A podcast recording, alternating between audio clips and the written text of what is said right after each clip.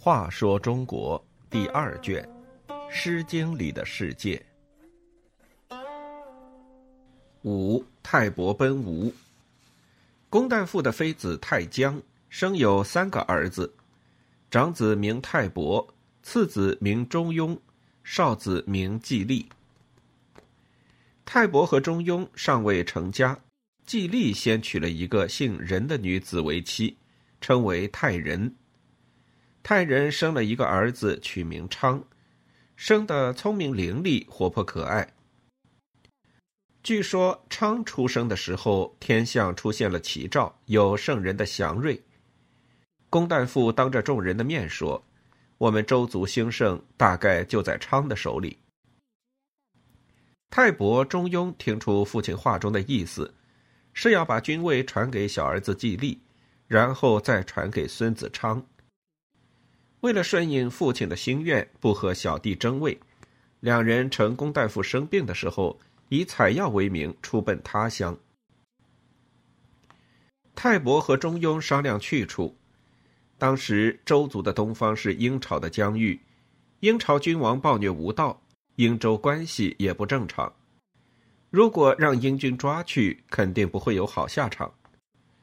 而南方气候温和，物产丰富。大多为少数民族聚居之地，有的地方还没有开辟，倒是可以去闯一闯。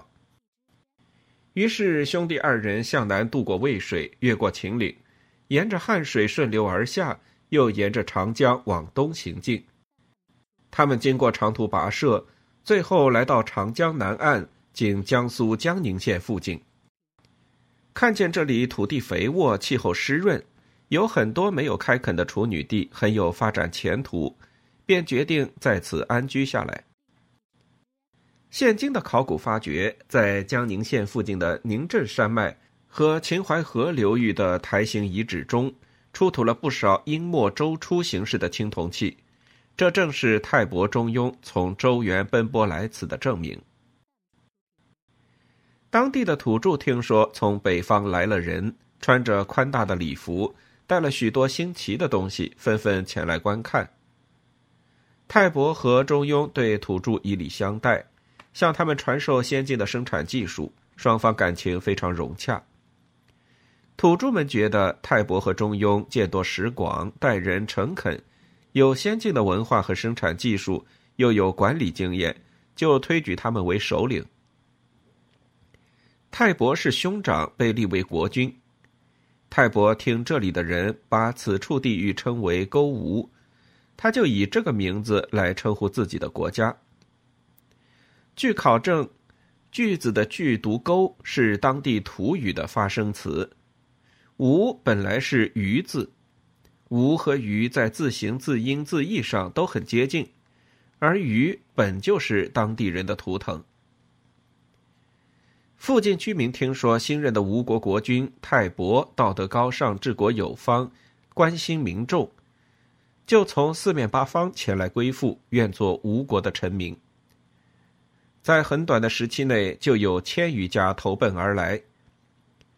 泰伯领导人民，经过几年的辛勤创业，家家户户都富裕起来，过上丰衣足食的生活。为了保卫自己的家园，抵御外来势力掠夺，泰伯组织人力在那里筑起城墙。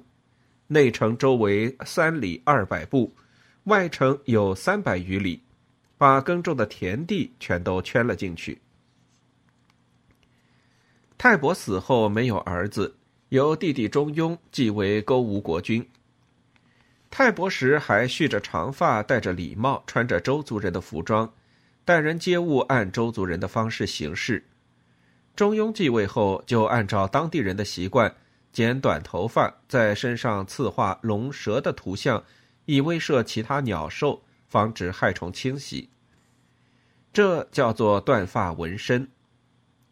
同时裸露身体，不穿衣服，用一些贝壳之类的水中动物做装饰。这样，中庸为了和当地民众打成一片。装束打扮与生活方式全都改变了，成了地地道道的南方吴人。时间过了几十年，在周元公旦父死后，由季历继位，然后传到昌，就是文王。文王的儿子武王最后推翻了殷朝统治，夺取了全国政权。在吴国，中庸死后，其子季简继为国君，然后君位传到季简之子叔达和叔达之子周章。周武王统一天下之后，怀念当年出走的两位伯祖父。当他得知太伯中庸长途跋涉到南方，建立了吴国。吴君周章就是他们的后代，就立刻封周章为诸侯，同时把周章的弟弟封到今山西西南部建立虞国，当虞国的国君，称为虞仲，也列为诸侯。到周康王时，为了加强东南防御，再一次对吴军做了受名受疆土式的分封。一九五四年，在江苏丹徒县烟墩山。出土了一件青铜器遗侯册簋，上面的铭文详细记录了这件事。首先，即康王命吴侯袭封，侯于夷，一级由经江苏江宁县一带迁到丹徒县，向东移动了百余里。接着，即康王赐给夷侯，也就是吴侯的礼物、公使、土地、人员等等，开列了一大堆数字清单。从康王赐给夷侯的人员看，当时吴国已经有了王人、盲和庶人的区分。在夷王人有几十里，约数千户。夷已是一个较大的城市。以后吴国的疆域不断扩大，都城经过多次迁徙，最后定都于今天的苏州市。泰伯和中庸为把君位让给小弟季历。长途跋涉数千里，来到东南方建立吴国。这个故事本身带有很大的传奇色彩，然而它却是真实的，有许多文献和考古发掘的实物为证。